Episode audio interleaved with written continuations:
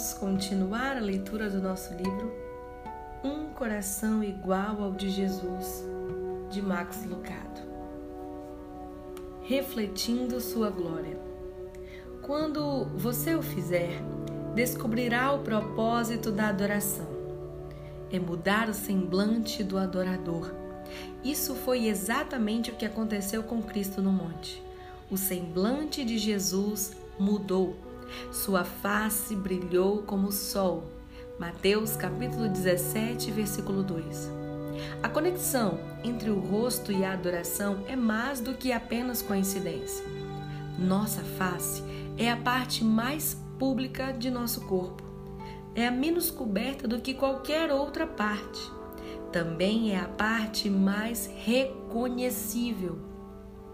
Não preenchemos anuários escolares com fotos dos pés das pessoas. Em vez disso, preenchemos com fotos de rostos. Deus deseja pegar nossas faces, esta parte exposta e memorável de nossos corpos, e usá-las para refletir sua bondade. Paulo escreve: E todos nós, que com a face descoberta contemplamos a glória do Senhor, segundo a sua imagem, estamos sendo transformados com glória cada vez maior, a qual vem do Senhor, que é o Espírito. 2 Coríntios, capítulo 3, versículo 18. Deus nos convida a ver sua face para que possa mudar a nossa. Ele usa a nossa face descoberta para exibir a sua glória. O escultor do Monte Rushmore encarou um desafio menor do que o que Deus encara. Mas nosso Senhor está à altura da tarefa. Ele ama mudar a face de seus filhos.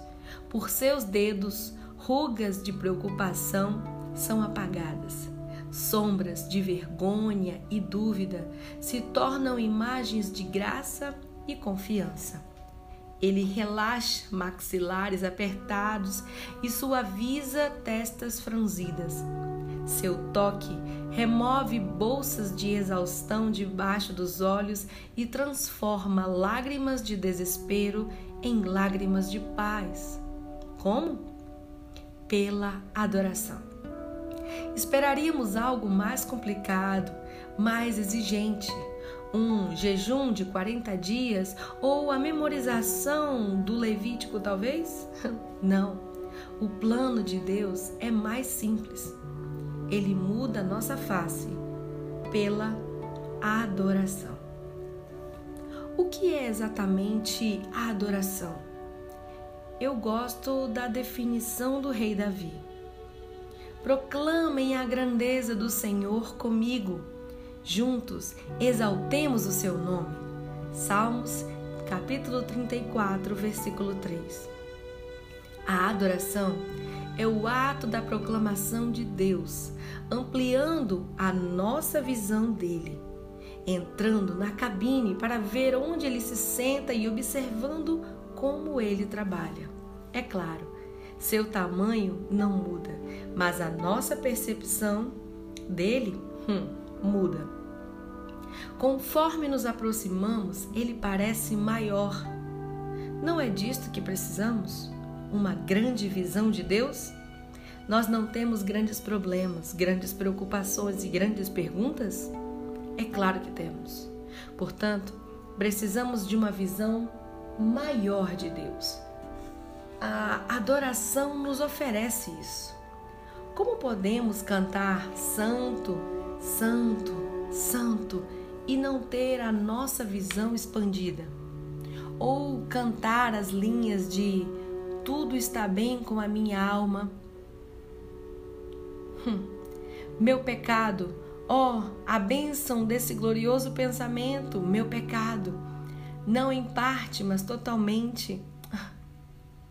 Louva o Senhor, louva o Senhor, ó minha alma Podemos cantar essas palavras e não ter o nosso semblante iluminado?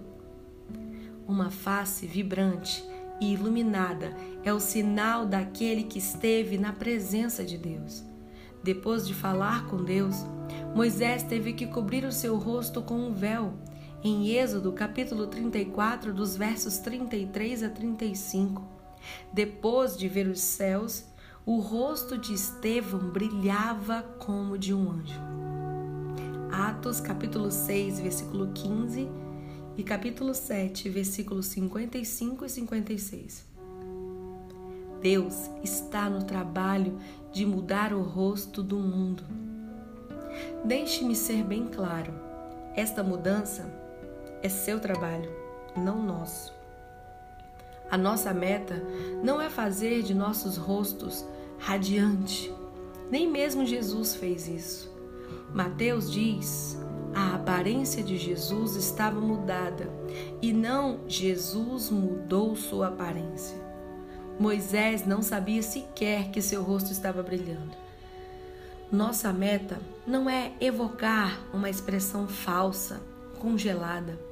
Nossa meta é simplesmente ficar diante de Deus com um coração preparado e disposto, e então deixar que Deus faça o seu trabalho. E Ele faz.